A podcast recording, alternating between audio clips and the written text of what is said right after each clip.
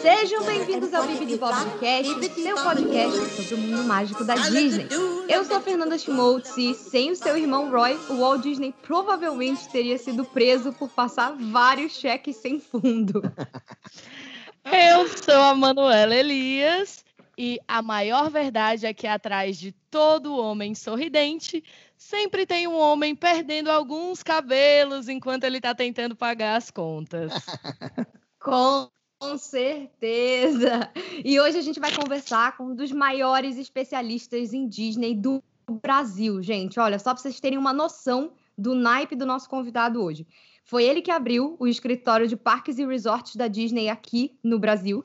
E ele trabalhou 15 anos do lado do nosso ratinho favorito, é biógrafo dos irmãos Walt e Roy Disney e o único brasileiro a dar aulas no Disney Institute. Então, olha só, seja super bem-vindo, Claudemir Oliveira.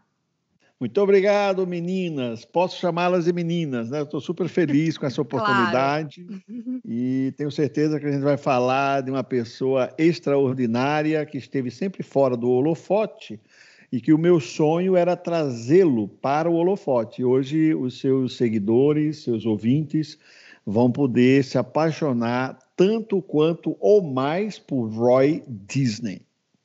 Pois é, Ai, muita gente maravilha. não sabe, né?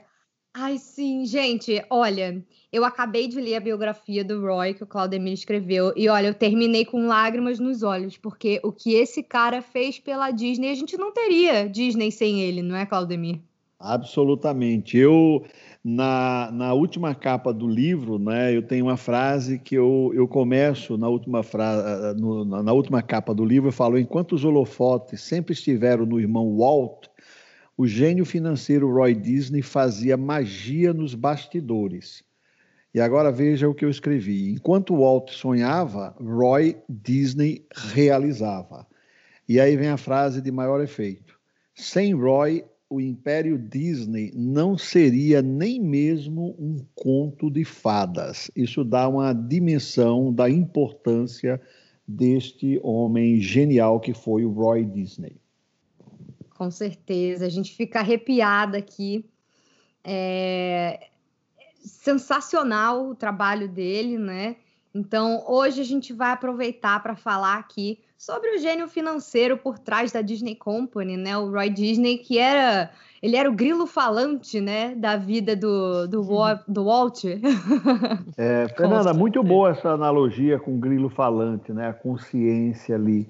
Realmente, é, você como uma conhecedora aí da história da Disney, principalmente de, de, de filmes, é uma excelente analogia, porque realmente o Roy teve essa função de aconselhar o irmão é, durante toda a sua vida, incluindo o início da empresa em 1923, que muito provavelmente a gente vai falar durante esse nosso podcast. Com certeza. Mas antes da gente começar a conversa, e-mails. But the thingamabob that does the job is bibbidi bobbidi boo. Oh,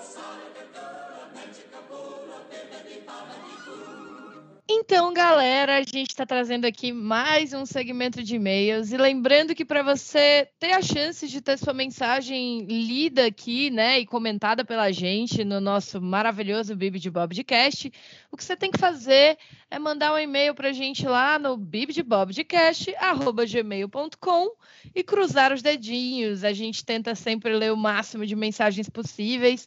É claro que, como vocês sabem, eu e Fernanda gostamos aqui de falar um um pouco, então não dá para ler de todo mundo, mas a gente lê todas, é. viu? A gente lê todas. E aí hoje Exatamente. eu vou começar aqui com a mensagem da Denise Rodrigues. A de, da Denise Rodrigues mandou uma mensagem para a gente que diz assim: Já ouço o podcast de vocês há algum tempo, mas é a primeira vez que mando e-mail. Que bom, Denise, manda mesmo. Adorei esse Obrigada episódio. A Kika é o máximo. Já era fã da voz, agora sou fã da pessoa Kika. Ela é de JF, Juiz de Fora, é budista, uma pessoa incrível. Eu lembro muito do filme do Ratinho Fível. É maravilhoso esse filme. E Pocahontas ninguém dá o devido valor. Filme maravilhoso. A cena deletada da música If I Never Knew You é linda. Choro sempre que vejo. Meninas, obrigada pelo podcast de vocês. Adoro demais. Beijão da Denise Rodrigues. Então, Denise, obrigada a você por ouvir a gente, né? Eu acho que Pocahontas é um filme aí underrated mesmo, ele não recebe o amor que ele merecia. E a Kika é uma fada, né, gente? Ela é um ícone, ah, ela é maravilhosa. Foi um dos episódios mais legais que a gente já gravou, na minha opinião. E se você ainda não ouviu, vai lá escutar o nosso episódio com a Kika Tristão, nossa princesa eterna aí da Disney dos anos 90. Com certeza. E agora a gente vai ler a mensagem. Peraí. Foi. E agora a gente vai ler a mensagem da Júlia Santiago. Obrigada pela mensagem, Ju. Ela falou: Oi, tudo bem? Gostaria de agradecer por todos esses episódios que vocês fizeram, mas infelizmente não poderei mais ouvir os episódios, pois, pois fiquei surda com o grito do Irley no início do episódio anterior. Ela está falando do nosso episódio de Dois Irmãos com o Whirley Contaifer e o Rafael Rossato, que a gente acabou que não leu esses e-mails no ar também no último programa. É, tá muito legal também. A gente recomenda que vocês ouçam, porque é um filme que merece muito amor, infelizmente, por causa da, né, desse momento que a gente está vivendo, ele não teve muita chance, muitos dias no cinema. É... E o Willie realmente é uma pessoa muito empolgada, né? a gente riu demais com ele e o Rafa. Esse episódio ficou muito legal. Para quem não sabe, eles fizeram as vozes dos protagonistas desse filme novo da Pixar, então dá uma olhadinha lá. E ela falou: Enfim, eu tinha ouvido o episódio 11 e eu quero fazer minhas cinco indicações do que fazer na quarentena também, relacionado Opa! à Disney. Olha que maneiro. Adorei aqui. Ó, ela falou: um, ler o livro do filme Dois Irmãos. A Disney disponibilizou para residentes dos Estados Unidos o download gratuito do livro. É a hora da gente usar o nosso VPN, galera. Dois. Não é, amiga, porque ah, eles estão virando falando, ah, os estrangeiros que lute. Eu assim, rato, você que lute, porque eu vou fazer o que eu quiser, sabe? É isso aí, eu tô pagando, rato. Bom, enfim. É, dois, assistir os curtas do Olaf. Eles se chamam At Home with Olaf. Sim, muito fofo. A Disney está disponibilizando isso nas redes deles. São episódiozinhos de menos de um minutinho com o Olaf, né? Do Frozen, falando aí com o pessoal e dando dicas na quarentena. Então, uma coisa bem fofa que eles puseram de última hora. Tá muito fofo mesmo. 3. Jogar Disney Sorcerers Arena. Eu acho que esse jogo é de celular, se eu não me engano. Eu não peguei ele ainda. Já tentei baixar e não consegui, mas eu já ouvi falar que é muito bom. Mas no meu Galaxy S9 não tá rodando, não. Eu tô com coreana. Me ajuda, Samsung. Samsung, meu amor. Vamos ajudar aí. E a Samsung geralmente não decepciona, né? Samsung né? patrocina nós. É... Sim. uh, que mais ela falou aqui? Ó, quatro. Fazer churros iguais aos dos parques. O, a conta do Disney Eats disponibilizou a receita. Cara, amiga, você viu que botaram até receita de Do Whip lá também? Amiga, eu tô, tô indo louca. fazer. Gente, essa quarentena não tá dando, não. Só as comidinhas da Disney pra gente se sentir bem mesmo. É, e cinco. Eu tenho doce aqui em casa. Qual é a quinta? Tá difícil. tá difícil. E cinco, ir na, ir na atração virtual do It's a Small World da Disneyland de Anaheim. Tá disponível no site do Disney Parks. Gente, até o Small World lá com a musiquinha que não sai da sua cabeça, nesse momento está parecendo a Space Mountain, não é mesmo? Vamos lá curtir o It's a Small World.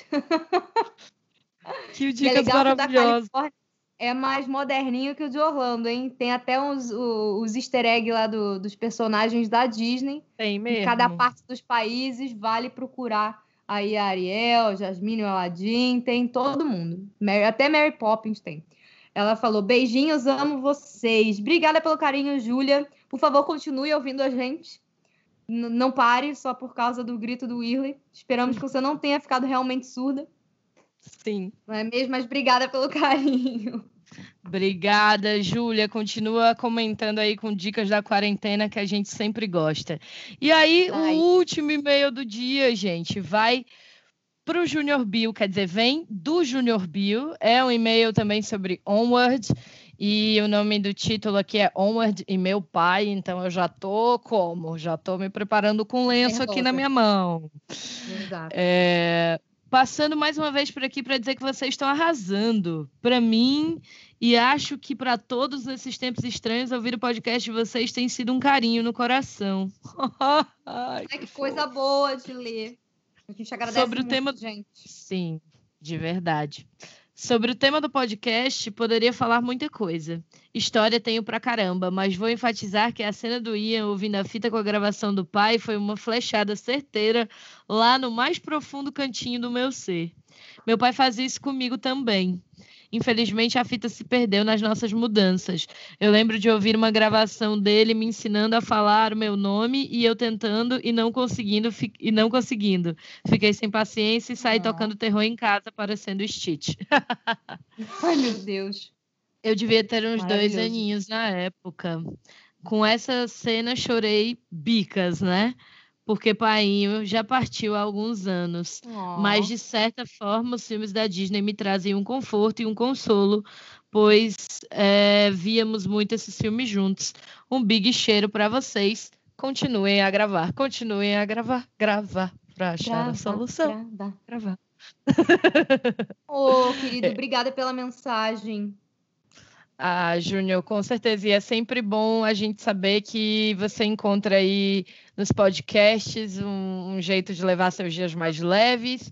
E nesses filmes, nessas histórias, você encontra aí um pedacinho do seu amor pelo seu pai, do amor gigante que eu tenho certeza que seu pai tem onde ele estiver por você. E é isso. Você continue, continue a ouvir que a gente continua daqui a gravar tá bom? Exatamente. Lembrando que vocês têm a chance de ter o seu e-mail lido e respondido pela gente no ar, mandando para bibdebobdecast.gmail.com. Vamos lá, Manu, vamos conversar com o Claudemir, que o papo de hoje vai ser especial.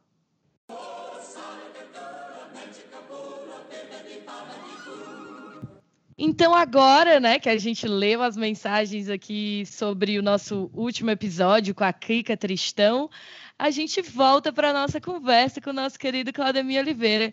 Claudemir, você pode se apresentar um pouquinho para a gente, falar um pouco do seu trabalho, dos seus projetos? A gente quer escutar mais de você aqui. Ah, muito obrigado, Manuela. Muito obrigado, Manuela e Fernanda. É, eu, basicamente, a minha carreira foi no turismo, né? Eu trabalhei para a American Airlines, ah, hum. quando a American abriu no Brasil, em 1 de julho de 90, então eu lembro da data. Aí, depois de três anos, a United Airlines me convidou para liderar a equipe de vendas. Passei mais alguns anos na United Airlines. E na década de 90, eh, mais precisamente em 95, a Disney estava buscando um executivo no Brasil para abrir a divisão Parques e Resorts. A Disney já tinha no Brasil, é, Manu, posso chamar você de Manu, não é, Manu? Claro! Ah, que bom. É, Fernanda e Manu. E aí o que, que aconteceu? A Disney já tinha no Brasil a divisão de licenciamento, a divisão uhum. de cinema, mas a Disney não tinha, Manu, naquela época, a divisão parques e resorts. Nossa! E é, e é super interessante eu falar sobre essas divisões para que o teu ouvinte possa é, ter uma dimensão do tamanho da empresa. Então, hoje, a Disney deve ter aproximadamente aí 205, 210 mil colaboradores, só para vocês terem uma ideia, Orlando, né, os parques, estamos uhum. falando de 77 mil. Hum, né? Gigante, se né? É, se, vo, se, você somar com a Califórnia, com o Japão, com é, a França e somar também com Hong Kong e Xangai, você aí chega fácil a 150 mil colaboradores nesta divisão de parques e resorts. Por que, que, eu, por que, que eu quis explicar isso para vocês e seus ouvintes?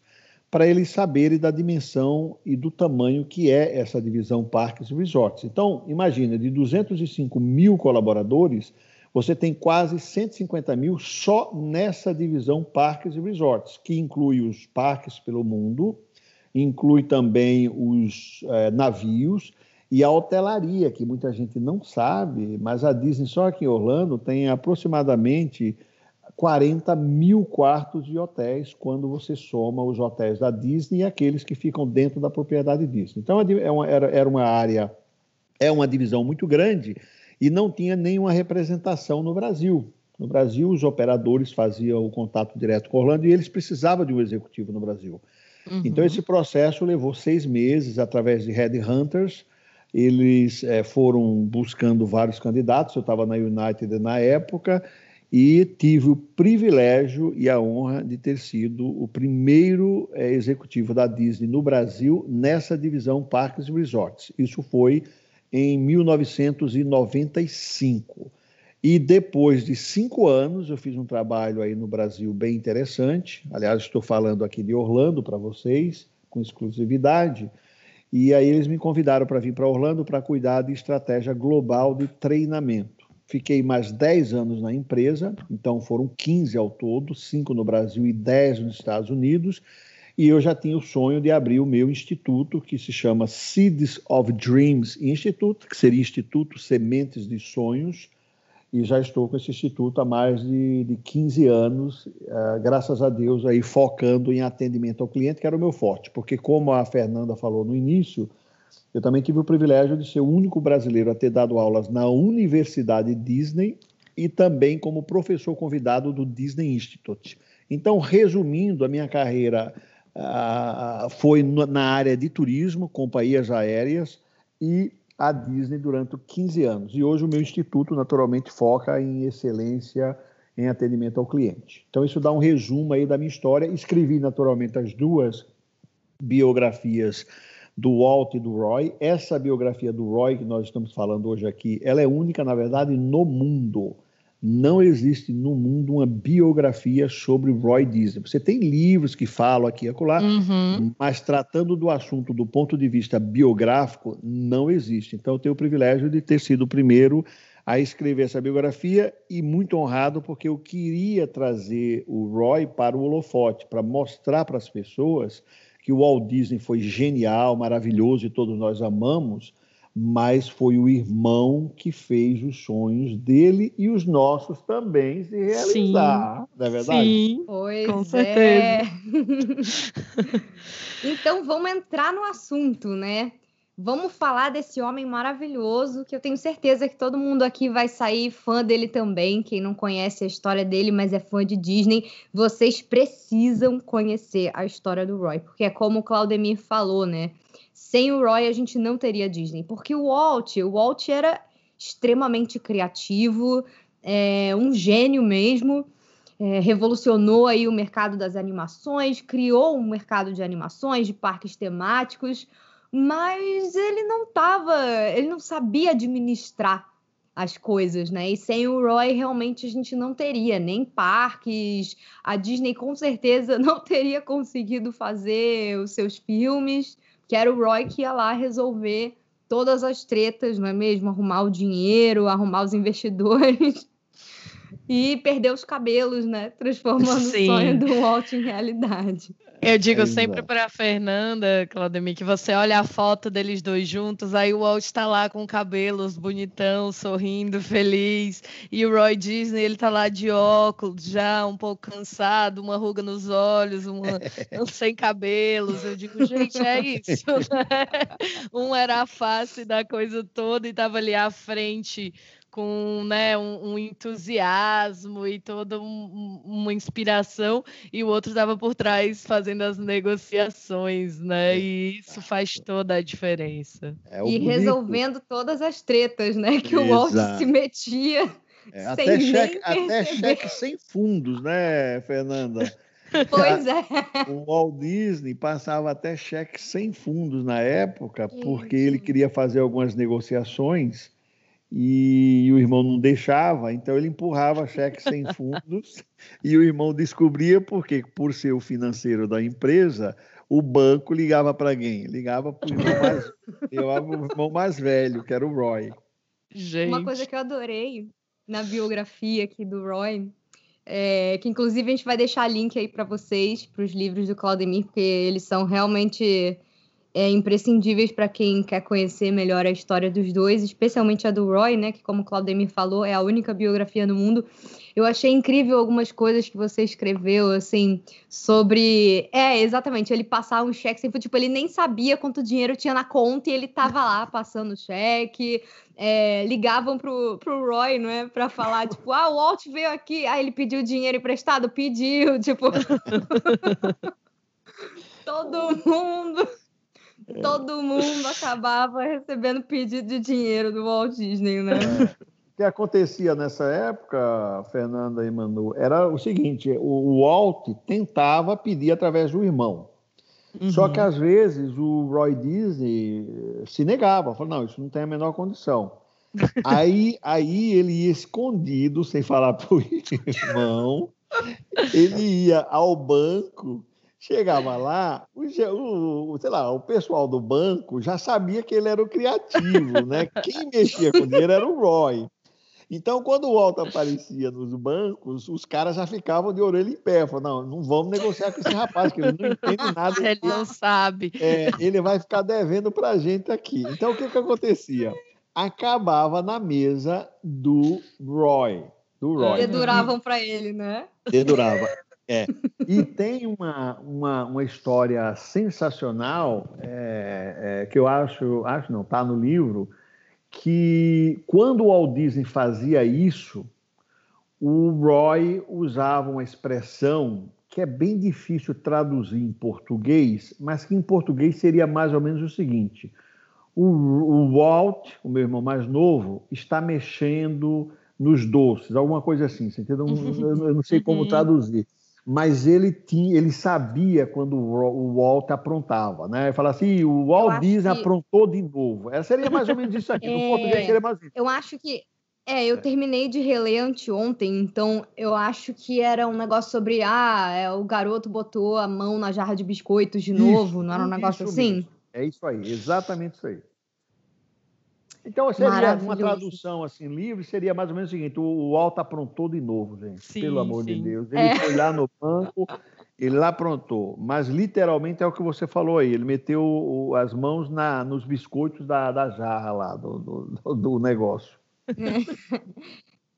Claudemir, uma coisa que eu adorei no livro é que logo no início você fala, você dá um resumo para a gente se interessar e, e querer ler o conteúdo todo, né? Algumas das coisas que só rolaram na Disney por causa do Roy, né? Que ele foi responsável por muitas coisas muito importantes. Será que você consegue falar um pouquinho sobre isso para gente? Bom, o Roy, como você já acabou de ler o livro, ele teve uma importância ímpar, principalmente nessa questão que você falou de ele ter ajudado o irmão a realizar os grandes sonhos, né? E eu faço questão no livro de tocar nesse assunto, porque para que logo de início né, as pessoas saibam quem foi esse grande, é, é, esse grande gênio financeiro da Disney. É, todo mundo sabe, ou seja, não todo mundo, mas uh, algumas pessoas que conhecem a história do Walt Disney, do Roy, sabem que havia uma, uma união muito grande entre o criativo e o uhum. financeiro. Né? O Walt Disney era uhum. esse cara cri, criativo que chegava com as ideias, chegava para o irmão e falava: Não, eu tenho uma outra ideia maravilhosa. E aí o irmão tinha que realmente né, bater o pé e falar assim: as tuas ideias custam dinheiro e né? é bem complicado. Né? Mas. Eles é... tinham brigas homéricas, né? Homéricas. Por causa disso homéricas. Olha, Fernanda e Manu, o filho do Roy Disney, que é Roy Edward Disney, eu tive assim a honra e o privilégio de conhecê-lo durante os 15 anos que passei na Disney. Ai, que incrível, Claudio. Incrível. incrível. Incrível. Eu conheci, eu tive o privilégio de conhecê-lo e também a filha do Walt Disney, a Diane. Infelizmente faleceram é, alguns anos atrás, mas eu conheci e tive a oportunidade de ver várias é, conferências quando vinham aqui para Orlando, ali bem pertinho de mim. E ele falava o seguinte: essa é boa, viu, Fernanda? Nem sei se está no livro.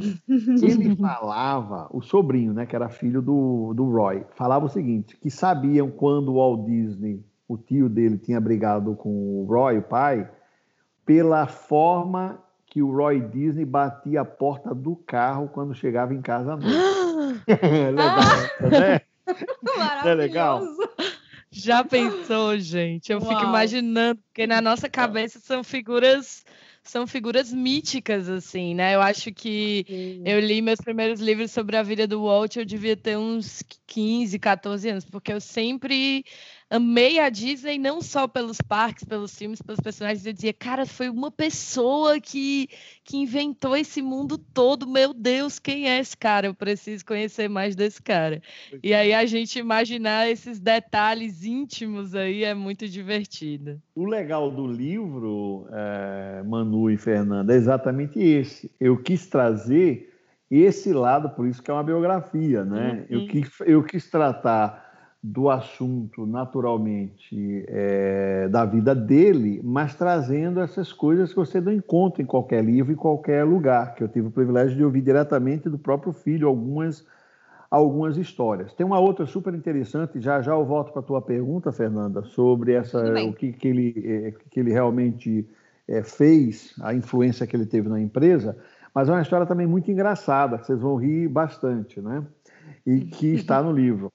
É, uma outra história é a seguinte: em, em Marceline, provavelmente a gente vai falar sobre isso depois, foi uma cidadezinha que influenciou muito o Walt Disney, né, principalmente na área de criatividade, porque ele era criança e ele teve uma infância muito bonita nessa cidadezinha no Missouri, chamada Marceline. Uhum.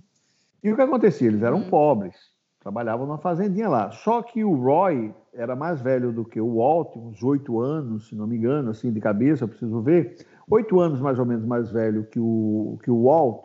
Então, o que aconteceu? Quando eles chegaram nessa fazenda, o Walt era muito pequeno, tinha cinco anos de idade. Então, o Walt e a irmãzinha dele, Ruth, que era mais nova ainda, ficavam brincando. Uhum. E o Roy ia trabalhar no campo. Então, o Roy não tem a mesma recordação dessa cidadezinha como teve o Walt. Mas estou falando tudo isso para dizer o seguinte: então, à noite, eles iam dormir e o Walt dormia na mesma cama que o Roy Disney. Só que o Walt Disney fazia pipi na cama. Hum, já pensou? Essa história é incrível. é, não, essa história é sensacional. Aí, essa é uma das o, minhas favoritas. É, é não, eu, eu amo essa história. E aí, é, o Roy toda manhã amanhecia também, né? Sujo, né? É, molhado lá, ensopado, para usar uma expressão nossa nordestina aí. Sim. Aí, o, o, o, então, toda noite lá, o irmãozinho mais novo fazia pipi na cama e o mais velho dormia na mesma cama, porque eles não eram uma casa gigante, né? Não tinha quarto para todo mundo e tal. Sim. Pois bem. Aí, Manu e Fernanda, anos depois, isso aconteceu na infância deles. O Roy tinha aí seus 13 anos e o, e o Walt seus 5 anos de idade, 5, 6 anos de idade. E aí, quando eles já eram famosos, é, ricos, milionários, é, essa história era conhecida dos jornalistas e um jornalista perguntou ao Roy: Roy, é verdade que quando você era criança, adolescente, lá na fazenda em Marceline, é, o, você dormia com seu irmão Walt e ele fazia pipi em você toda noite naquela época? pois bem, o Roy olhou para o jornalista e falou assim Fazia não. Ele ainda faz pipi em mim todo dia até os dias de hoje. ele ele ele estava se referindo naturalmente ao cheque sem fundo, você entendeu? Travessura. Exato. As ideias loucas, as ideias malucas do, do, do irmão então, essas duas histórias aí são interessantes e eu vou voltar agora para a pergunta da Fernanda, né, do que, que ele influenciou. Então, vou dar assim por cima as pinceladas. Muita gente não sabe, mas foi o próprio Roy que colocou o Walt Disney no ramo da animação, principalmente com a criação da empresa em 1923, porque o Walt tinha desistido da animação naquela época porque ele tinha falido três vezes antes dos 23 anos de idade. Então ele achava que tinha chegado muito tarde na animação. Pois bem, foi o Roy Disney que falou para ele: por que, você não volta para o que você sabe fazer? Uhum. É uma importância gigantesca esse fato, né? Gigantesca, porque Não se trata nem mais só do financeiro, foi, o, foi ele que disse: meu, volta às origens, volta às origens. Né? Uma outra ideia que muita gente não sabe, principalmente durante as guerras, foi muito difícil a Disney fazer animação. Por quê? Uhum. Porque a animação tem um custo muito alto, muito alto. Né? E naquela época, como não tinha verbas, foi o Roy Disney que incentivou ao Walt, foi o Roy que incentivou o irmão, a começar também a fazer filmes com pessoas, que na época era bem mais barato. Você pegava lá a Fernanda, a Manu, Claudemir, pô, tinha, um, tinha um cenário, tinha uma história, um roteiro, filmava. A animação era muito mais difícil, né? Precisava de toda uma estrutura, tudo isso. Então, foi o Roy que deu a ideia para eles é, saírem de algumas crises que passaram. Roy Disney, apesar de, no começo, ter sido contra a, o projeto da Disneylândia, depois foi o Roy Disney que salvou a, a empresa comprando de volta as ações da rede ABC de televisão, que tinha na época, se não me engano, 33%. O Roy, quando percebeu que seria um enorme sucesso esse produto, eles compraram de volta as ações que a rede ABC tinha na Disneyland. Então, ele também teve uma influência muito grande nessa, nessa aquisição da Disneylândia. Né? Teve um papel fundamental na, no, nas negociações relacionadas com a Disneylândia. Uhum.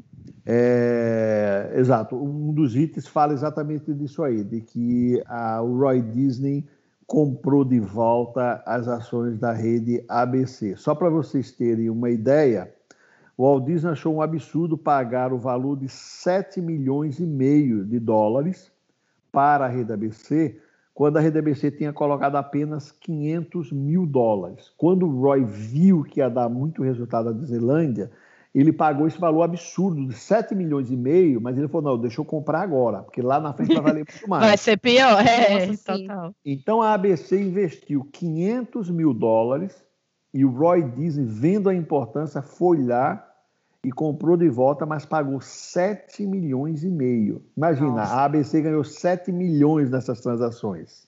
É, 7 milhões de dólares livro... naquela época, né, Claudemir? Que hoje já é né? é 7 milhões, é um mundo de dinheiro, Exato. naquela época 7 era 70, imagina. Exato. E foi o Roy, é. né, o Roy que convenceu o Walt a fazer aquilo. Lembra-se que eu acabei de falar que o Walt achava um absurdo. Seja, na cabeça do Walt, o que, que aconteceria? Fala, Pô, mas os caras me pagaram só meio milhão, né, para que, que pagar 7 milhões e meio? É.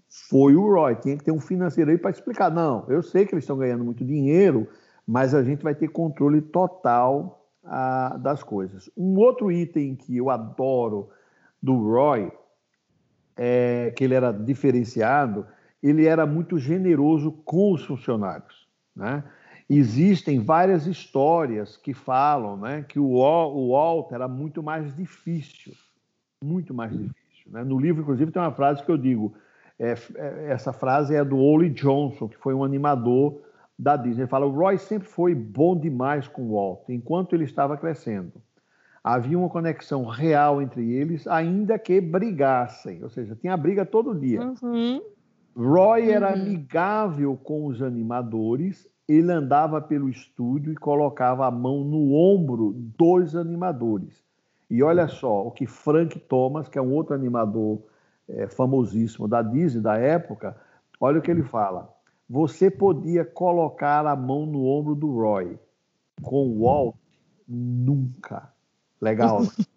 Legal. Pois então é. eram, eram, eram, eram pessoas totalmente diferentes, mas que se complementavam. Eu acho Sim. que a grande arte está aí, você entendeu?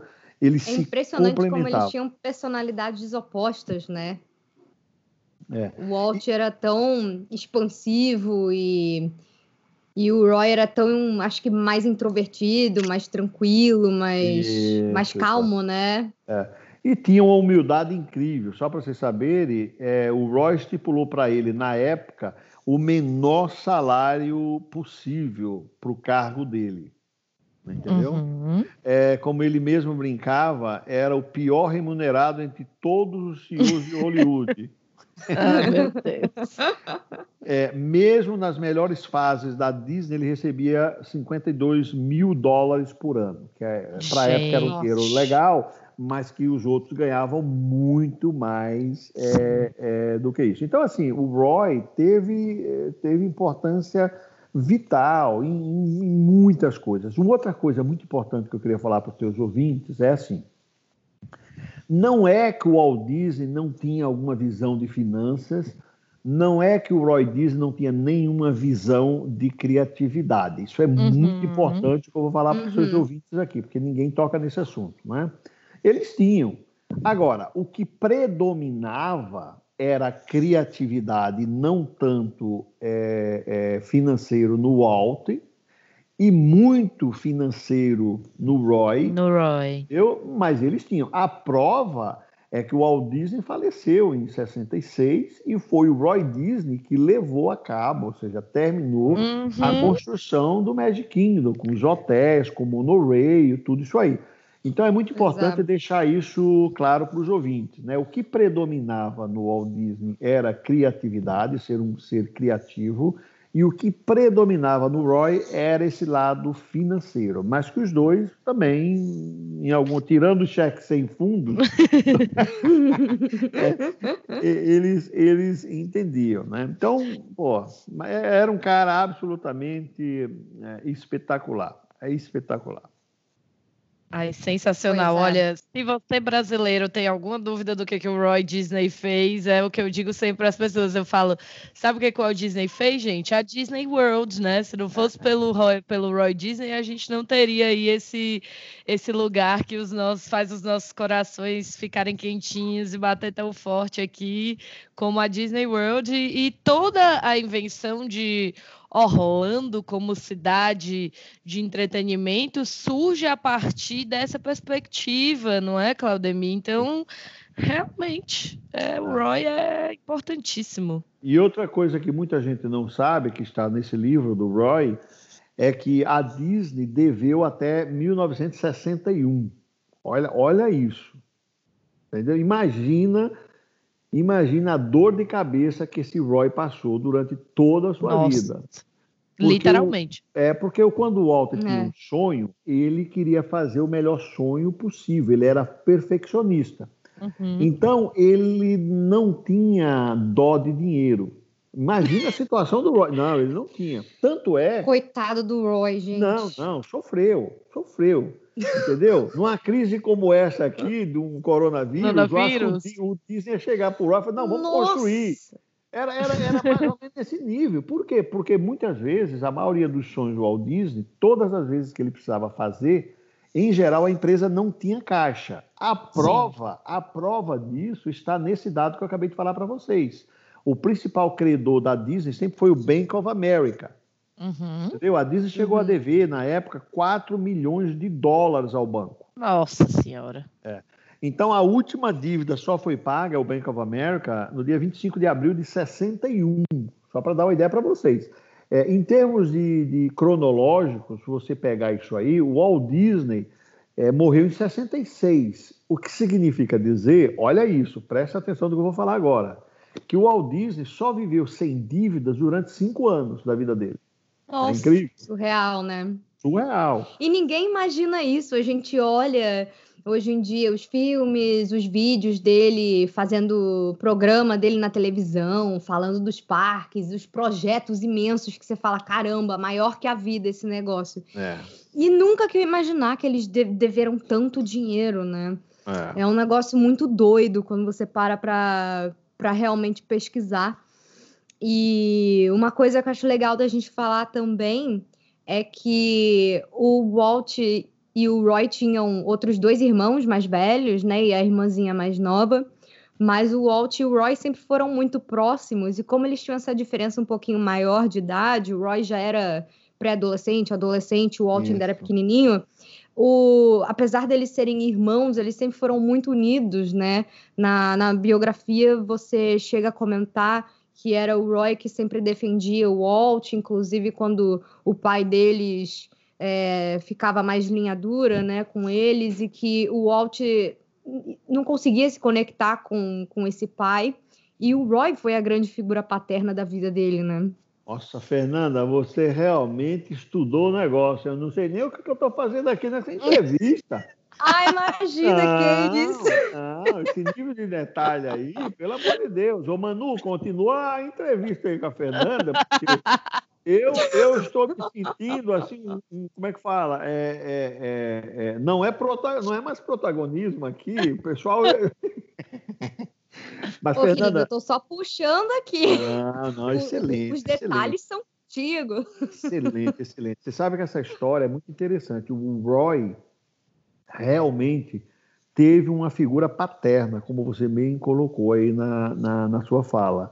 Ele teve essa figura paterna com o Walt por essa diferença de idade, aí uns oito anos, porque o pai do Walt Disney era muito severo, muito severo, né? Imagina, o pessoal do campo. Eu não critico, né? Porque eu também vim de uma cidade pequena, e geralmente famílias grandes, os pais têm que dar, uma, têm que dar umas, umas palmadas de vez em é. quando, senão não, senão não funciona. E as coisas eram muito duras naquela época Sim, também, né, Cláudia? Interior dos Estados Unidos, Exatamente. gente. Existia o sonho americano e cada um ter o seu e ter condições. Não era bem assim, não. Era bem complicado naquela Exatamente. época. Exatamente. Então, o Roy teve esse papel é, é, de, de, pai. Tem uma história que eu até me, me eu emociono, na verdade. É, falam que quando o Roy Disney, em 1966, é, viu o irmão dele é, no hospital, já, já tinha falecido, quem contou isso foi a Diane, filha do Walt Disney, numa dessas vindas dela para Orlando, e depois ela colocou isso num, num documentário. Mas é, eu, vi, eu vi isso dela própria falando, de que quando o Walt Disney se aproximou, ele na, na cama, é, ela estava entrando no quarto e viu o Roy é, fazendo uma massagem é, fazendo uma massagem nos pés do Walt. E ele disse, é, ele disse, é meu irmãozinho, é, agora acabaram todas as preocupações. Né? E segundo a, a Daiane, o Roy não era uma pessoa muito assim de, de mostrar sentimentos, né? ele era um cara mais reservado e que ela fala que aquele foi o momento talvez mais mais puro que ela viu na relação dos dois ali naquele momento ele acariciando os pés do, do, do Walt Disney. Então, olha só, eu me emociono até hoje é, falando isso. Uma história realmente linda dos dois irmãos, com essas características totalmente diferentes, um criativo um financeiro, mas que eles se amavam. E essa cena final, ela ela mostra todo esse carinho que ele, que ele, que ele tinha pelo Walt e que, ele, que eles tinham. Entendeu? Então, Fernanda e Manu e os ouvintes, é uma história absolutamente fascinante, a história dos dois, e eu me sinto assim super feliz, super, é, super grato à vida, a Deus, por eu ter tido essa, esse, essa vontade de fazer esse livro dele e poder estar aqui falando com vocês dessa história absolutamente é, maravilhosa que me faz emocionar a uma distância enorme aqui de Orlando, sem nem estar olhando para vocês aqui, gravando e, e, sentindo essa emoção. Então é, é muito legal a gente estar tá falando dessas duas criaturas maravilhosas que nos trouxeram e trazem tantas alegrias, né? Ai, é incrível a gente poder compartilhar a história desses gigantes, porque é o que eu digo, né? Toda a inspiração que eles trazem é que, na verdade, eles eram humanos, né? Eles foram pessoas que viveram como a gente Sim. e que conseguiram realizar os seus sonhos de milhões de pessoas, mesmo com cheque sem fundo, com as três falências do Walt. É. Né? É, é muito lindo a gente perceber que eles eram artistas, cada um à sua forma, e, e foram gente nesse mundo que deixaram seu legado né? E eu acho que que isso emociona. Eu lembro muito de uma frase do Walt onde ele fala isso, né? É uma das mais clássicas desse do time dele. Se você pode sonhar, você pode fazer. E, e, e a material, a material, eita, isso tudo é, que a gente vive até hoje, né, gente? O Claudemir trabalha com o Seeds Institute, trazendo isso como referência muito. Eu, a Fernanda, é, a gente trabalha e vive pequenos pedacinhos desses sonhos da nossa vida, reverberam na gente e emocionam mesmo, né? É, é muito bom poder compartilhar esse conhecimento e, e a gente ajuda a manter o legado dessas pessoas presente nos corações de todo mundo que, que ama Disney, que acredita que dias melhores virão e que é sempre, se a gente pode sonhar, a gente pode realizar. E é, é isso mesmo. Muito bom poder estar aqui. Excelente. E ele realmente, é. viu, só para vocês saberem, ele nasceu em 1893 e o Walt Disney em 1901 então, realmente, a diferença era de oito anos. O Roy era oito anos mais velho que o, que o Walt. Né? Foi o papai dele. Uma criança é. cuidando de outra criança, né? Mas é isso mesmo. É. Tem uma outra Mas sabe história... uma coisa que... Ah, Rapidinho, falar, desculpa te interromper, só para concluir esse pensamento, né? O que mais me emocionou nesse livro. Nossa, gente, o final da biografia, os capítulos finais que são justamente pós a morte do Walt, né? É, o Roy viveu acho que cinco anos, não foi? É.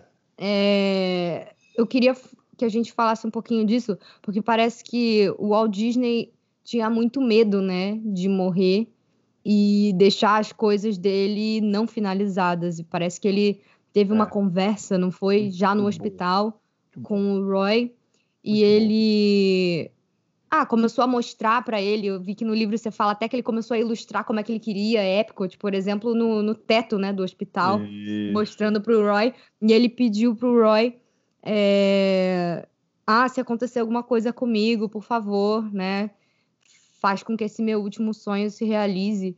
E o, Walt, o, o, Roy abriu mão de tudo, né? Abriu mão é. da aposentadoria, Isso. abriu mão muito da família dele. Ele é. viveu em função do Walt, ele foi muito altruísta, assim. É. Ele, ele sempre se preocupou com o Walt primeiro. Isso. E é muito, é muito incrível ver isso, porque é uma coisa tão rara, né? É. É, geralmente a gente faz de tudo pela nossa família, mas alguém abre mão de tudo, assim como ele fez. E ah, aquilo que a gente estava brincando, né, dele ter perdido os cabelos para realizar os sonhos do Walt, realmente foi uma coisa assim muito muito emocionante que, que bateu fundo assim em mim. Eu achei uma uma coisa assim realmente inspiradora, emocionante. E é engraçado que é, ele faleceu acho que dois meses, né, depois que ele abriu o Mad Kingdom. É. Não foi um negócio assim, tipo, parece que ele tava. É, é essas coisas Esperando, que às vezes a gente é. fica. É, às vezes, às vezes a gente fica assim, nossa, mas parece que que fulano tava esperando tal coisa, sabe, realizar tal coisa para poder descansar em paz e com ele foi realmente isso, assim, é, é surreal. Ele viveu para terminar o último sonho, que era o mais grandioso de todos, né, do Walt. E ele conseguiu realizar todos os sonhos que o irmão teve em vida. Assim, é um negócio surreal. Absolutamente surreal. Essa história aí, Fernanda, é, se você me permitir complementar. Claro. Ela, ela é interessante porque quando eles abriram a Disneylândia na Califórnia, é, teve o primeiro dia que foi um dia negro, foi complicado, mas eles arrumaram a casa e passou a ser um sucesso. Uhum. O que, que aconteceu com a Disneylândia? O, os três pilares dos parques temáticos da Disney, quando ele fundou, eram o seguinte: o primeiro pilar era um parque para adultos e crianças, porque o Walt Disney costumava ir aos parques com as duas filhas e só elas brincavam. Ele, ele ficava sentado num banco Sim. comendo amendoim. Eu tenho até esse nível de detalhes. e, e, ele percebeu que havia ali uma oportunidade de criar um parque onde ele se divertiria com as filhas e todos os pais do mundo. Então, esse é o primeiro pilar da filosofia Disney. Um segundo é limpeza, ele era obcecado, ele tinha toque de limpeza, os parques da Disney até hoje têm essa preocupação da limpeza. E tem um terceiro, Fernando e Manu, que é muito importante. Eu estou dando esse contexto para eu chegar no, no teu ponto aí muito importante. Uhum. O terceiro pilar era que o Walt Disney não queria deixar a realidade entrar dentro da fantasia. Então, quando ele construiu o parque, ele criou um parque né, de fantasia, onde você vai esquecer do mundo real quando você está lá dentro. Aí o que, que aconteceu, Manu e Fernanda e todos os ouvintes? Ele, ele com sucesso, a Disneyland ele não pôde comprar muitas terras, porque ninguém acreditava no sonho dele. Uhum. Então eles compraram pouca terra. Então houve, quando a Disneyland se tornou um sucesso, naturalmente que as terras em volta ficaram caras e começaram a construir prédios altos, então ele ficou desesperado porque ele não queria que alguém que estivesse dentro da Disneylândia conseguisse enxergar o mundo real lá fora. Uhum, então, por uhum. exemplo, se a Manu estivesse na Disneylândia nessa época e ela estivesse dentro do parque divertindo e ela observasse que tem um prédio gigante lá fora, ela ia lembrar de dos prédios de Fortaleza. Isso. A Fernanda ia lembrar dos prédios é, é, no Rio de Janeiro. E isso traria o quê? Traria realidade para dentro do parque. Ele não queria. E preocupações, isso. né? É, ele não queria tipo, ir. Ah, o boleto que eu tenho que pagar, é, a notícia da desgraça e... que está acontecendo lá fora, né? Muito bem, exatamente, Fernanda. Então, olha só, esse contexto ele é importante para os seus ouvintes e seguidores, para vocês entenderem essa história que a Fernanda contou muito bem contada, né? Da, da, daqui de Orlando, na Flórida, onde eu vivo.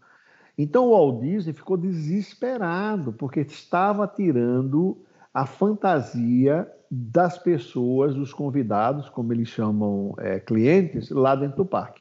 Foi aí que surgiu, então, a ideia do que a gente chamava no começo o Projeto X. Eles não podiam dizer o que, que era, então começou com o nome Projeto X, depois esse nome Projeto se transformou em Projeto Flórida, quando já descobriram que as terras aqui for, uh, foram ao Estavam compradas, estavam né? compradas, exatamente. Então, é, aqui ele ia ter as terras suficientes que ele não pôde comprar na, na, lá na Califórnia. E o que, que ele quis fazer aqui?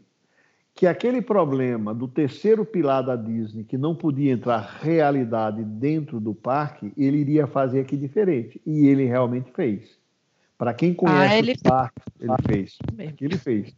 Então aqui você não tem esse contato com o mundo real lá fora. Você não consegue ver um prédio, porque ele comprou 111 quilômetros quadrados de terra, ele construiu tudo dentro ali no meio para que não tivesse influência externa. E aí eu chego onde a Fernanda deixou com a pergunta que é a, a importância do Walt Disney, porque o Walt Disney queria que esse sonho aqui fosse realizado e que aquele terceiro pilar não ia ser um problema aqui. Então ele, ele já tinha ah, para adultos e crianças deu certo, limpeza uhum. certo, mas essa coisa da realidade entrar dentro do parque ele não gostava. Então aqui em Orlando era o grande sonho dele.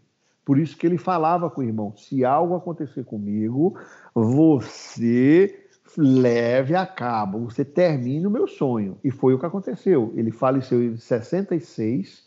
O parque aqui só foi aberto em 71.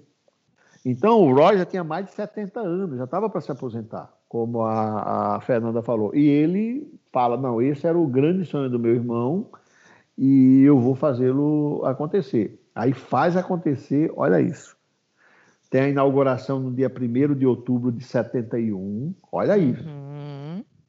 Aí só no dia 25 de outubro é que tem a data oficial. Data oficial não, o dia oficial que realmente aberto o Roy, público, abertudo né? ao público dia 25 de outubro. E se não me engano, 19 de dezembro falece Roy Disney, ou seja, um Minha mês nossa. e 18 dias, se não me engano. É incrível, não é? E foi nossa. pertinho do aniversário de falecimento do Walt, né? Porque o Walt morreu no dia 15 de dezembro, então meio doido, né? É missão, Parece que ele estava né? realmente só esperando terminar isso aí.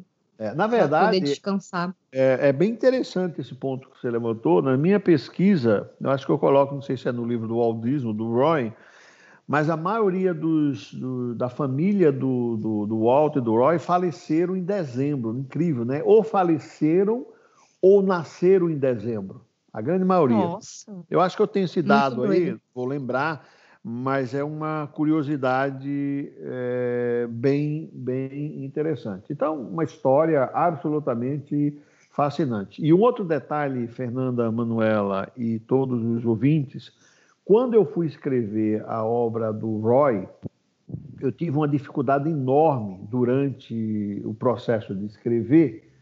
Olha que interessante isso, viu? Vocês vão amar essa curiosidade. Então era assim, eu estava lá escrevendo um livro, aí eu, eu dava uma olhada assim e falava assim, mas Claudemir, isso aqui é uma biografia do Roy Disney. E parece que você fala muito do Walt aqui. Eu uhum. ficava o tempo inteiro uhum. com essa questão na minha cabeça, mas parece até que eu estou falando do Walt, mas esse livro não é sobre o Walt, esse livro é sobre o Roy. Pois bem, olha que interessante. Hein? Fiquei com aquilo na minha cabeça. E aí, é, quando eu. É, acho que semanas antes de eu publicar, eu reli o livro do Bob Thomas, que foi o biógrafo oficial do Walt Disney e que chegou Isso. a escrever um livro sobre o Roy, mas não do ponto de vista biográfico, como eu fiz, né? É mais um livro de negócios. É, e aí eu percebi que ele coloca a mesma coisa, que foi muito difícil para ele desassociar, uhum. separar os dois irmãos. Olha que lindo isso, o poder que tem isso aí. Então não dá para falar do Walt Disney sem falar do Roy e não dá para falar do Roy sem falar do Walt. Por isso que é lindo o livro. Você vai estar tá lendo o livro e você vai estar não aprendendo apenas sobre o Roy Disney, vai estar aprendendo sobre o Roy também. E se você lê o livro do, do Walt Disney, você também tem essa correlação. Mas eu acho que ficou muito claro, e a Fernanda pode testemunhar isso, que no livro do Roy é impressionante como os dois estão colados em absolutamente tudo. Então parece até que é uma biografia dupla, onde eu Sim. falando do Roy eu acabo falando do Walt Disney. É impressionante, né, gente? Isso assim, eles estavam ligados mesmo. Total, uhum. total, total, total. A sintonia incrível entre essa criatividade e essa genialidade financeira do irmão. Pois é. Eu queria voltar só num assunto para dar um depoimento, porque eu acho que muitas das pessoas que talvez estejam ouvindo a gente aí, talvez tenham ido para Orlando, né? Tem muita gente que gosta dos parques, mas poucas pessoas foram até a Disneyland, né? E eu sempre tive um, um fascínio e uma vontade doida de ir lá, porque foi o, o parque original, né? Foi o parque que, que o Walt estava vivo para abrir, para presenciar, para projetar, né? E isso que o Claudemir falou sobre o Walt ficar desesperado com a vida real entrando dentro dos parques, né? Isso é uma, uma coisa que quem vai para Orlando e quem vai para Califórnia, quem já foi nos dois, consegue perceber assim nitidamente. A primeira vez que eu fui, eu tive a oportunidade maravilhosa de ir duas vezes, inclusive a segunda foi no ano passado, né, 2019, com o grupo do Claudemir, num, num programa fantástico que a gente pode comentar rapidinho também, porque eu acho isso, assim, uma das partes mais incríveis do seu trabalho e que a gente acabou que não comentou ainda aqui, que é você ter essa vivência, né, do, de hinos locais que foram importantes para a criação não só dos dois irmãos, mas da Disney Company também. É impressionante, eu achei sensacional. Mas o que eu queria falar sobre a Disneyland é quando eu cheguei em Anaheim pela primeira vez em 2017, eu tomei um susto porque eu tinha ido para Orlando antes e lá você realmente não vê nada é, terras e terras que não acaba mais. Às vezes uhum. você tá, uhum. tipo, num translado ou de carro chegando na Disney e demora um tempão. Você, desde que você entra, passa ali nos arcos da Disney com um letreiro, até você chegar num Magic Kingdom, num Epcot, que são os parques que acho que ficam mais lá pro fundo, né? É, e na Disneyland, não. Eu lembro que eu cheguei ali na, na avenida que onde fica o Disneyland Resort, você consegue ver o parque do lado de fora é um negócio muito doido. Você vê, tipo, a roda gigante, o pier Exato. do California Adventure, você vê a traseira da parte das montanhas ali da área do Carros, que é extremamente imersiva, e aí você consegue ver, por exemplo, que atrás não tem nada construído, é meio que tipo um outdoorzão. tem é... ali as estruturas, as coisas. E eu falei, gente, que coisa doida. O Walt com certeza devia pirar quando ele via isso, assim, as pessoas quebrando a, a, a rua, quebrando a magia. que eu acho que eles não podem construir um, um muro alto, né, lá. É, eu sei que tinham várias questões complicadas com, com a vizinhança em volta, né? É, eu lembro até que eles tentaram construir, antes do California Adventure, um, um, outro Epcot, né? Um Epcot mais tunado. E o projeto não deu certo. Muitas coisas deram problema com os vizinhos. É, ele queria até construir uma, uma Spaceship Earth, que é aquela geosfera enorme, é, com quase o dobro de altura da de Orlando. E os vizinhos fizeram abaixo assinado, fizeram escarcel, né? Quando quiseram construir o parque depois. É. E, né? E aí acabou que não rolou, mas surreal, assim, é, você vê o, o, nível de detalhes, o nível de conservação da, da, Disney World comparado com a Disneyland. Então é realmente um, um, trabalho, assim, é muito doido você pensar que isso foi feito há tantos anos, né? Tá ah, fazendo 50 é. anos agora em 2021. É, como lá nos anos 60 eles já estavam tão à frente, né? Isso que eu admiro mais, assim, nos dois. O Walt ele não queria de forma nenhuma, todas as ideias dele eram revolucionárias, né? Ele nunca estava satisfeito com ah, é, replicar algo que alguém já tinha feito. Ele sempre sonhava além.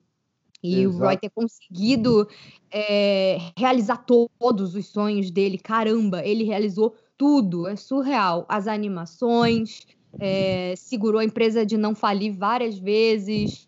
A época da Segunda Guerra foi muito difícil, porque eles tiveram além de problemas financeiros com as animações, eles tinham aquela coisa de é, o exército ter usado a Disney como base uma vez e a greve depois dos animadores, muita coisa que deixou o Walt bastante amargo e foi o Roy que segurou ali a peteca e resolveu, né? Então é, é muito isso também. Essa parte que você falou da Disneylândia, quem vai para a Disneylândia percebe claramente essas diferenças. Né? Agora, para quem gosta de Walt Disney, para quem gosta da história, você tem que entrar no parque com essa visão que você acabou de falar, né? Ir para a Disneylândia, você tem que entender que ali foi o primeiro, uhum. que ali ele estava lá. Ah, e tem gente que vai, ah, mas o castelo é tão pequenininho. Entendeu? Quem, quem, quem, não, quem tiver com essa visão não está conseguindo entender. É, não. É o parque dele, né? É, você precisa entender. É. Se você entender, der esse significado da importância e tudo, você vê o parque com outros olhos. Então eu sempre falo para as pessoas. E eu acho o seguinte. Ah. Eu sempre ah, falo isso para as pessoas, elas elas observarem isso. Você, é, quando você ouve uma música hoje ou você ouve uma música de um cantor, sei lá, do século passado, não dá para você fazer comparação. Ah, o, som é, hoje é bem mais limpo. Pô, óbvio que é pois mais é. limpo, né? Você tem que, você tem que entrar no. entender o histórico da, da, da, daquele cara. Né? Você pegar, por exemplo, o primeiro filme do Mickey sincronizado, você não vai querer comparar com a Frozen hoje, meu. É, tem gente que faz essas é. comparações. é. Não, não tinha uhum. tecnologia nada. Para a época, aquilo era melhor do que Frozen. Se você for colocar num contexto de como foi feito aquilo e como a Frozen é feita hoje, você precisa. Então, eu sempre falo para as pessoas: tomem cuidado em como vocês fazem um julgamento de algo. Então, não dá para uhum. você comparar, como você bem colocou, Fernanda, são coisas diferentes mas se você der esse significado né, da importância, o que, que aquilo tem por trás, é espetacular. É a mesma coisa quando a gente vai para Marceline, né? Foi a cidade uhum. que o inspirou, inclusive, a construir Nossa. a Main Street lá que dá para o castelo. Vem dessa cidadezinha de Marcelino, que a Fernanda vai com a gente muito em breve, se Deus quiser. Ah, eu estou muito animada, Claudemir. Vai, a gente vai. Eu vai, aqui a gente, a gente palpitando vai. já o coração. Estou é, é, muito ano, animada ano temos aí toda essa Deve situação, difícil, mas né? o ano que vem a gente vai a gente vai, vai voltar com todo o vapor. Então, assim, é, você vai para a cidadezinha, a cidade tem 2.233 pessoas, mas só que é assim, você chega lá, Você saber onde é a fazendinha onde ele vivia, ver essa casa onde o Roy é, onde o Walt Disney fazia pipi na cama, entendeu? Ir lá para um lago, para um lago que tem lá no fundo, que era onde ele costumava brincar com o porquinho que tinha. Meu, é fazer um barbecue, né, um churrasco no quintal onde o Walt Disney brincava com a Ruth. Ah, é brincadeira. Gente, quão surreal é isso, Você gente. vê a janela. Não, é, é surreal. Nem Desesperador. Nem Nossa, quem é que... fã, pelo amor de Deus, tem um ah. significado quando imenso. a Fê voltou desse programa, do primeiro que ela foi, foi na fase 1 que você foi, Fê, da 2, né? Foi Não, foi dois. a 2, que é a, a parte dois. da Califórnia. Aí aquele, aquele, ela mostrou no canal dela, eu vi e tal, conversei com ela, falei, Fê, eu quero muito, porque a gente doida para ir para D23 juntas, eu e ela, na, na próxima, e para os 100 anos do para os 50 anos do Magic Kingdom ano que vem, né? E aí Exato. a gente já combinando tudo. E eu cheguei até a marcar, só que aí eu tive que teve a pré-venda, não teve, Claudemir? Eu entrei em contato, só que eu tive que fazer uma, uma cirurgia, e aí acabou que eu não ia conseguir nesse, mas logo, Bom, logo eu estarei com vocês também. Porque... Ano que vem, ano que vem tem a D23, nós já temos gente, inclusive, então o D23 com certeza deve acontecer em agosto, eles não, não falaram ainda uhum. qual vai ser a data, mas se vocês me permitirem, em um, dois minutos eu explico o que, que é isso, porque pode ser que os ouvintes estejam um pouco perdidos o que é isso. Né? Basicamente, o programa, a Fernanda conhece, eu escrevi então a biografia do Walt Disney e do Roy. Então eu tenho um programa aqui nos Estados Unidos, onde eu vivo, onde a gente segue literalmente os passos da vida desses gênios. Então seria mais ou menos, Manu e Fernanda, as pessoas que leem os livros, elas vão viver literalmente o que elas leram. Então, só exemplo é, rápido para vocês. É, esse programa é dividido em duas etapas, porque levaria é, mais de 20 dias se fizesse tudo de uma vez. Então, o que, que eu fiz? A primeira fase pega essa desde o nascimento do Walt Disney até a infância dele, até as três falências, um pouquinho mais até os seus 23 anos de idade. Então, o que, que acontece? Ele nasceu em Chicago. O nosso grupo começa em Chicago. Aí, a casa onde ele nasceu, a gente vai na casa onde ele nasceu. Eu conheço a dona da casa, só para vocês saberem. Que hoje é sensacional, que está sendo transformada numa espécie de museu para aquela área de Hermosa lá na, em Chicago. E o Seeds of Dreams é um dos patrocinadores dessa casa. Então, eu ajudei e continuo ajudando a viabilizar a esse local histórico da onde o Walt Disney nasceu. Tanto é que um dos quartos, inclusive o quarto onde dormia o Walt e o Roy, tem lá uma placa com o nome Seeds of Dreams Foundation, que é uma fundação que ela não existe ainda, mas o meu sonho é ter uma fundação no futuro. Então eu falei assim, não, já que vai ter que colocar filho. a placa, já coloca o nome de fundação, porque eu gosto de, antes de realizar o sonho, já escrever, já marcar. Então um dia eu vou ter uma fundação o nome of Dreams para ajudar causas sociais e causas como essas, né? Aí o que acontece? o Walt Disney, quando tinha cinco anos, eles precisaram sair de Chicago porque já era uma cidade violenta. Os pais, então, decidem ir para uma fazendinha em Marceline.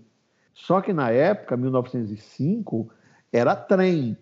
Adivinha o que, que o nosso grupo faz, Manu e Fernanda? Nós pegamos o trem, e vamos. Ai, meu Deus. Não, é, é absolutamente é o meu xodó. Claudemir, eu vou, Claudemir, eu vou. Logo que vai, logo que vai. Aí a gente vai de trem, chega numa cidadezinha pequenininha chamada La Plata, bem perto. Aí vamos para a cidadezinha de Marceline. Conheço a dona da fazendinha, que era do Walt Disney, a casa onde eles viveram, ela vive lá até hoje. É, tem um museu maravilhoso que a Ruth, que era a irmã mais nova do Walt Disney, deu uhum. para Kay Malans, que é minha amiga. Então, o museu é todo com peças doadas pela própria família do Walt Disney. A gente visita Caramba. a fazenda, a gente visita uma casa que é onde, nos finais de tarde, o Walt Disney, o pai do Walt Disney ia para tocar.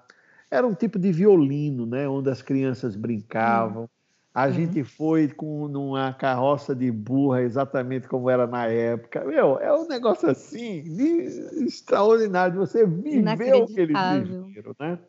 Aí daí a gente muda para Kansas City, a família mudou para Kansas City, por quê? Porque o pai do Walt Disney ficou doente, febre tifoide na época, e aí quem trabalhava no sítio era só o Roy, porque os dois irmãos mais velhos, é, Raymond e Herbert, eles fugiram por uma janela, que a gente vai mostrar qual é essa janela, de madrugada, porque eles não aguentavam a seriedade do pai. Então o pai ficou só com o Roy, com o Walt Disney e com a Ruth, a filhinha mais nova. A Ruth e o Walt eram muito pequenos, não podiam trabalhar na roça. Quem trabalhava na roça? Só o Roy. Uhum. Os outros dois Coitado irmãos mais Roy, velhos foram embora. Então a gente vai para Kansas City, lá em Kansas City a gente visita é, museus, a universidade onde ele estudou, as casas, o estúdio Lothogram, que faliu, quando ele faliu, entendeu? E aí a primeira parte, dali a gente vem para Orlando e termina a primeira parte. A segunda parte é a que a Fernanda fez. Que é o Walt Disney, que o Walt Disney, é, depois de três falências, desiste da animação e ele decide ir para Hollywood para ser diretor de cinema. Uhum. E aí o que ele faz? Ele vende tudo que ele tem, que com 40 dólares no bolso, ele compra um bilhete só ida para a Califórnia e faz essa viagem até a Califórnia. Adivinha o que, que a gente faz na segunda fase, que vamos fazer o ano que vem com a D23 de novo. A gente vai se 36 reunir, horas de trem. 36, uhum. que é sensacional. É uma aventura, gente. É gente, uma aventura. Fala aí, Fernanda. É uma coisa inimaginável. Tem vídeo lá no meu canal. Para quem acompanha só o podcast e não conhece meu canal, chama Sugar Rush. Dá uma olhada lá, porque eu já postei o vlog das 36 horas no trem. E é assim, um negócio sensacional. É, o, o trem, aqueles trens da Amtrak, tem o vagãozinho do restaurante, que era a coisa mais incrível, assim, da gente fazer as refeições olhando a paisagem. É, você passa por lugares, assim, que você não imaginaria ver se você tivesse, sei lá, indo fazer um turismo clássico nos é. Estados Unidos, né? Então a gente passa por são cinco ou seis estados, agora me falha a memória, seis. mas a gente vê muito a parte do campo e o deserto. Então, assim, é, Arizona, Califórnia, tem o deserto todo lá. É assim, impressionante, as paisagens lindas. E aí é, você pode tomar café vendo o nascer do sol, almoçar. E depois você, sei lá, teve um dia que a gente foi jantar e a gente pegou o pôr do sol, sabe? É um é. negócio incrível. É. E eu adorei que o trem é um negócio mega diferente. Então, às vezes ele dá uma atrasada, ele para. Teve uma hora lá que o nosso trem deu uma atrasada, a gente pôde descer numa das estações, tiramos fotos incríveis. É, então, não, e fora as aulas e as brincadeiras, as coisas práticas que, que o Claudemírio e a Ju fazem com a gente, né, para você realmente se sentir como o Walt Disney. Eu lembro que teve uma brincadeira muito legal da gente desenhar o Mickey. Isso tem no vídeo, é. foi muito engraçado, porque é quase ninguém ali era desenhista, e aí os Mickeys eram tipo assim: vamos dar um brinde para quem for o melhor. Mas no final das contas, a gente estava era competindo para ver quem tinha feito o pior.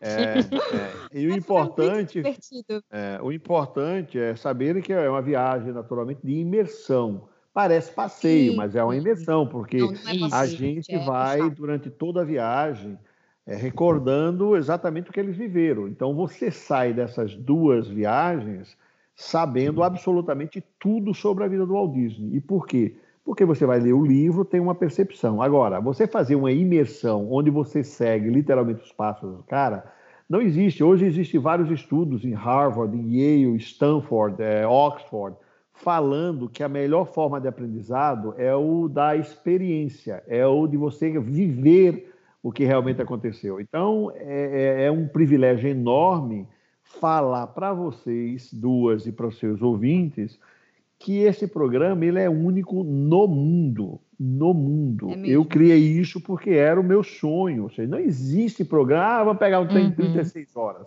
Eu, eu, eu, por conhecer a história dos dois, eu falei, não, eu vou homenagear os dois através desse programa onde nós vamos viver, vivenciar exatamente exatamente o que eles viveram. E aí, quando a gente chega na Califórnia, nós temos a D23, que para os seus ouvintes é a maior feira do mundo sobre Disney. Detalhe, é. todas as divisões da Disney, que a Fernanda entende como ninguém. Ela, ela, ela tem vários vídeos sobre como foi essa feira. E nós temos também, só para complementar, e aí a gente termina essa parte do que, que é o, a, o programa, a gente tem também um dia lá inteiro onde a gente visita o local onde o Walt Disney teve a ideia com as duas filhas para criar a Disneylândia.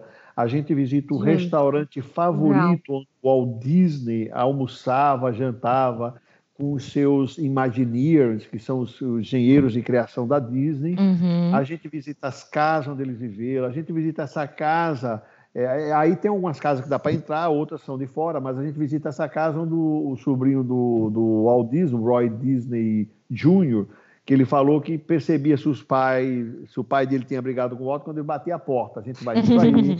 A gente vai no local onde era o estúdio que fizeram Disneylândia. Então, é assim, é um, ah, fizeram Branca de Neve, desculpem os estúdios. Então, é uma imersão que não existe no mundo. Então, para quem gosta da filosofia ou quem lê meus livros, tudo isso aí. E uma última pergunta, que eu sei que alguns ouvintes podem perguntar: se pode se fazer a fase 2 antes da fase 1? Um. Nós tivemos vários. Ah, a Fernanda é um exemplo. Uhum. Entendeu?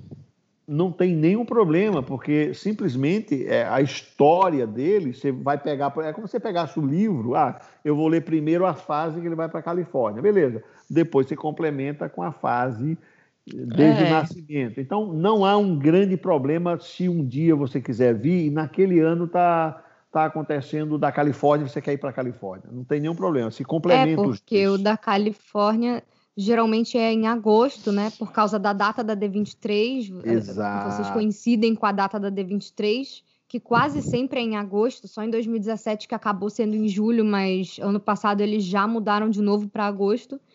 É, e o programa da parte 1 é sempre em setembro, né? Que tem um Exato. festival lá em Marceline, não é isso? Exato. Esse, esse festival lá em Marceline, ele, ele acontece em setembro, por isso que eu faço em setembro. Mas esse uhum. festival, a gente não sabe agora com esse negócio do coronavírus que vai acontecer. Uhum. É, caso esse festival eles parem por algum motivo, aí eu vou ter uma ideia legal que vai ser fazer esse programa no começo, talvez em maio, e depois fazer o da D23 em agosto, entendeu? Essa uhum. é a uhum. ideia. É uma ideia também. Ah, vai que eles conseguem adiar, né? Exato. Eu acho que esse ano é. não é muito seguro fazer nenhum tipo de aglomeração. Tava até lendo sobre isso é. ontem à noite, né? Que acho que o prefeito de Los Angeles tinha é. falado que acho que não é seguro é fazer nenhum tipo de aglomeração até é, mas a nossa, 2021. A nossa, a, a nossa sorte, Fernanda, é que assim, como a D23 não é esse ano, é só o ano que vem, pois é. então a gente tem grande chance de, se Deus quiser, não ter nenhum ah, problema. Até lá, agosto do ano que vem, eu acho bem difícil é, que bem as coisas difícil. já não tenham não, não, eu acho que já vai estar tá bem tranquilo. Vai, eu acho vai, que vai. a vacina já vai ter saído, Sim. né? Os investimentos aí já vão todos concentrados. Ainda bem que é uma coisa global, que aí a gente tem todo, todo mundo concentrando em pesquisa, em Exato. ciência e buscando pois é. protocolo é. e vacina. Não, todos nós vamos estar, Manu, Fernanda. Ah, eu já tô lá.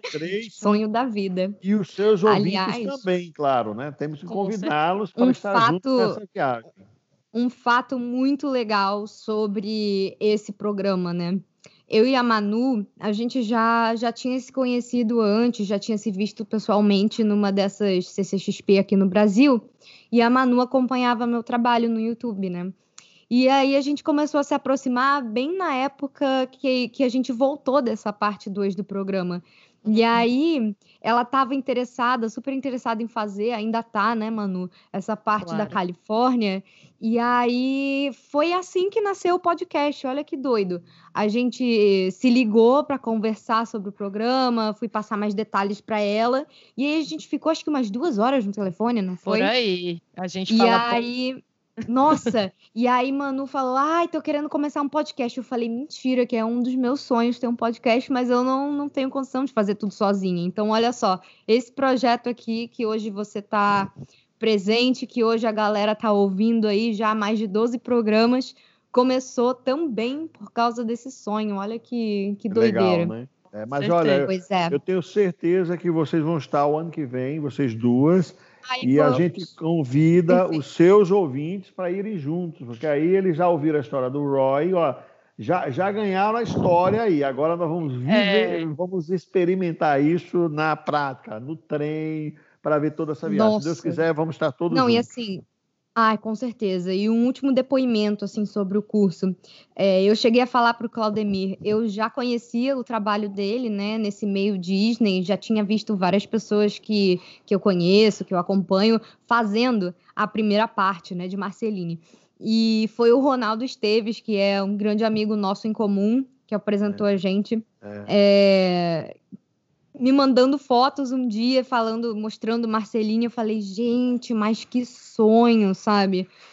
É, e é muito doido fazer parte disso, ter podido fazer parte disso.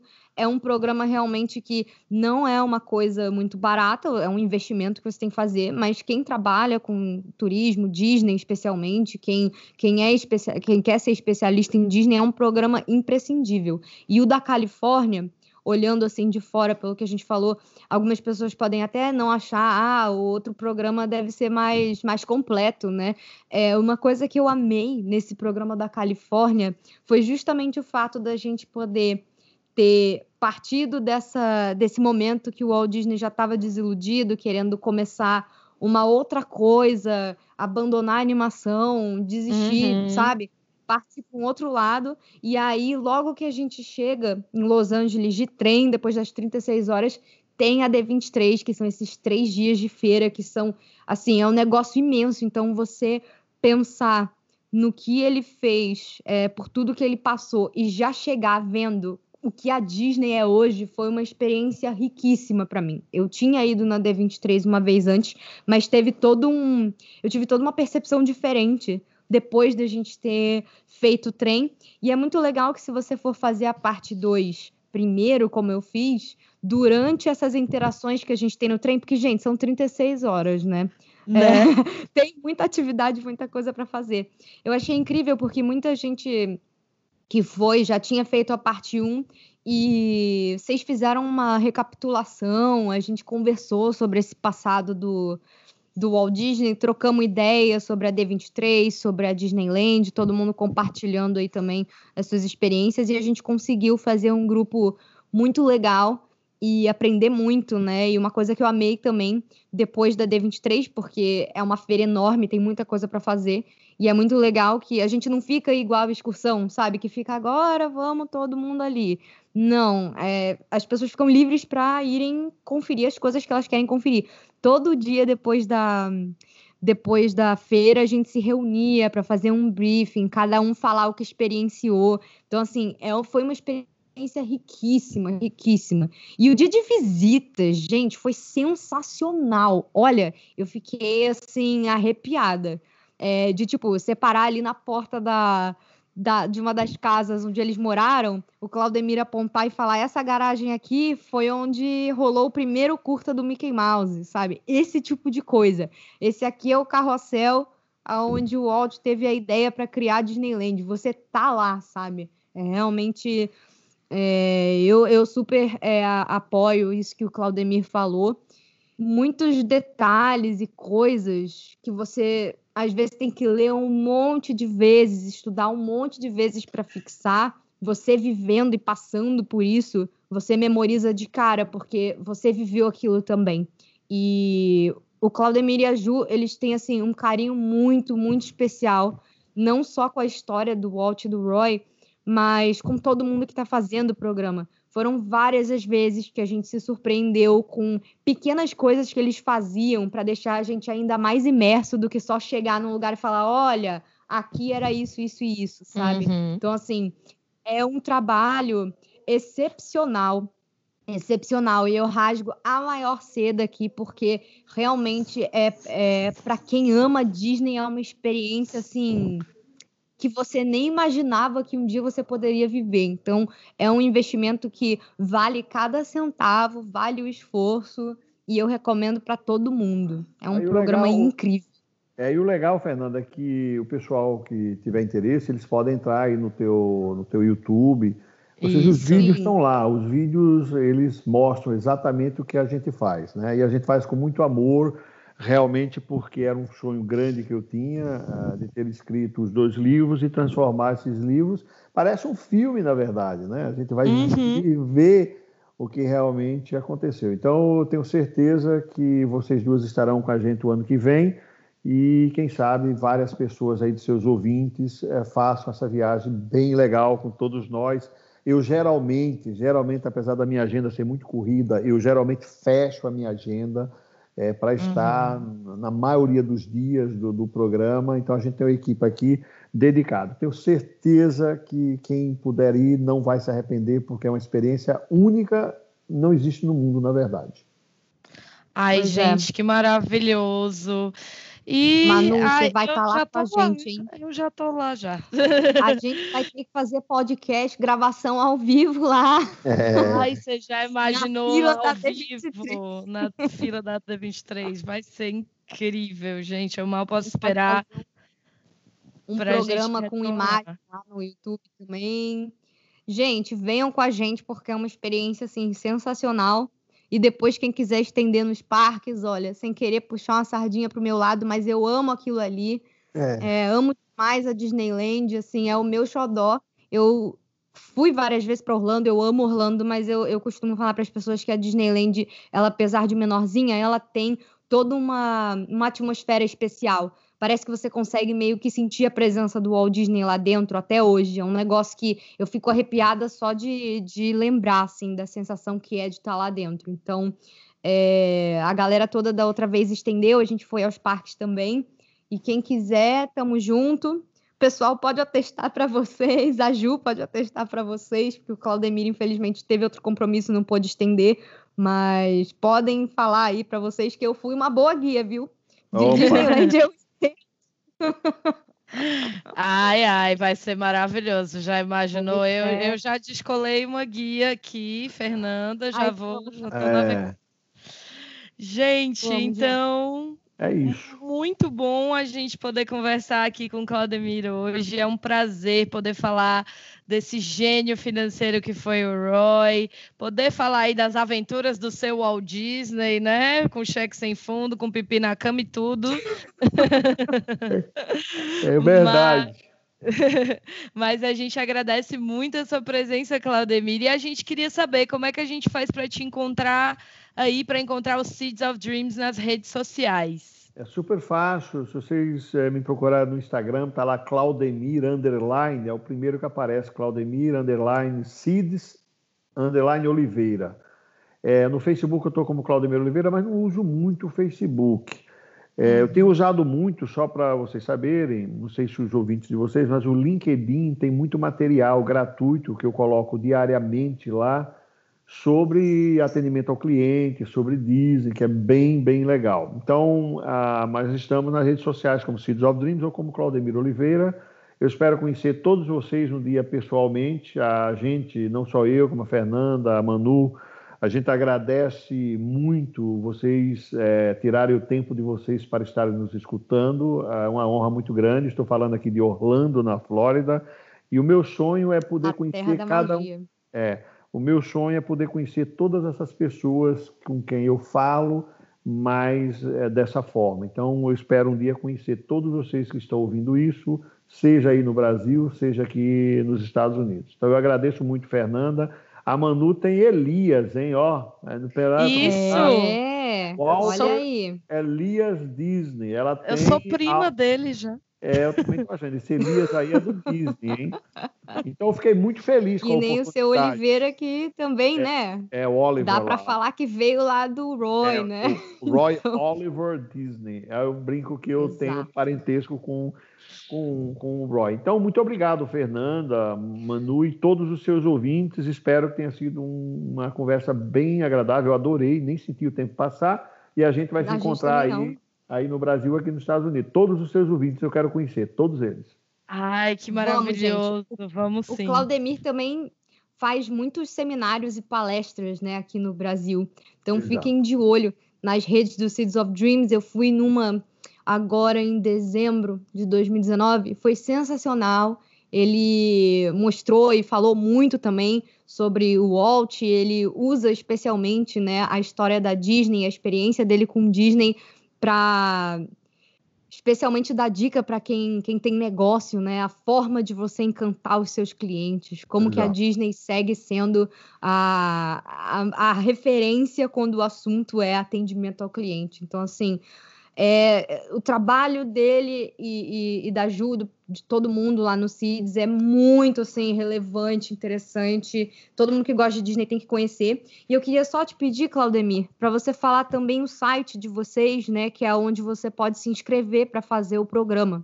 Ah, legal, legal. Se você puder, é, é, é Seeds of Dreams, né? .org. É, Seeds certo. of Dreams é S-E-E-D é, S, O F Dreams, que é D-R-E-A-M-S.org, seedsofdreams.org. Mas eu acho o seguinte: olha só, para facilitar. A pessoa está ouvindo aí, de repente ela não tem como escrever. Tenta me uhum. buscar Claudemir Oliveira e ao me encontrar eu tenho como dar essas informações. Eu acho que ajuda bastante, né? Isso, isso. Com ah, com uma boa ideia.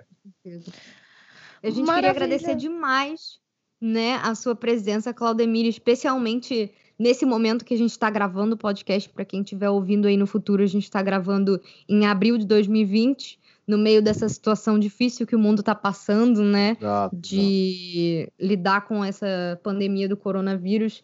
E a gente poder falar um pouco sobre esse, esses dois que inspiram tanto, que trazem tantas sensações boas, que até hoje o legado deles faz as pessoas mais felizes, né? É, é, um, é um privilégio, um prazer. A gente quer muito agradecer o Claudemir pela presença dele, pelo trabalho dele. E você já está convidado aí para voltar uma próxima vez, hein? Vamos ver se a gente fala mais do Walt também, quem sabe, tá ou bom. dos parques. Você está convidadíssimo. Com certeza. Será um prazer imenso. Muito obrigado a vocês, viu? E a todos os seus ouvintes. Então é, é isso, gente. Acompanhem sim. E aí, Fernanda, para te achar nas redes sociais, como é que a gente faz? Então, corre lá no meu YouTube porque tem alguns vídeos já dessa viagem que a gente fez. Tem uma playlist lá logo na entrada do meu canal que vocês vão adorar. É youtube.com barra Sugar Rush TV. S-U-G-A-R R-U-S-H TV. E nas redes sociais é arroba Fernanda Schmoltz. Eu estou especialmente no Twitter e no Instagram. É, Schmoltz se escreve S-C-H-M de Maria, O-L-Z. E a gente se vê por lá. E você, Manu, onde é que a gente te encontra? Eu tô no Instagram como arroba amiga do rato para a gente falar um pouco mais de Disney e de tudo que acontece nesse mundo mágico. Ou então você pode vir falar comigo com a Fê no Instagram e no Twitter do Bibi de Bobcast, arroba Bibidcast. E também não esquece de mandar para a gente uma mensagem falando o que é que você sabe da vida do Roy, o que é que você gostou mais de aprender com o Claudemir nesse episódio. Manda para a gente bibdebobdcast.gmail.com e a gente pode ler sua mensagem no próximo segmento de e-mails. Exatamente. Então é isso, meus queridos. Foi um prazer conversar com vocês. Eu espero que vocês tenham gostado do episódio e a gente se vê no próximo. Um beijo e tchau. Tchau, gente. Bibidi, Bobidi, Boo! Goodness me, it's getting late.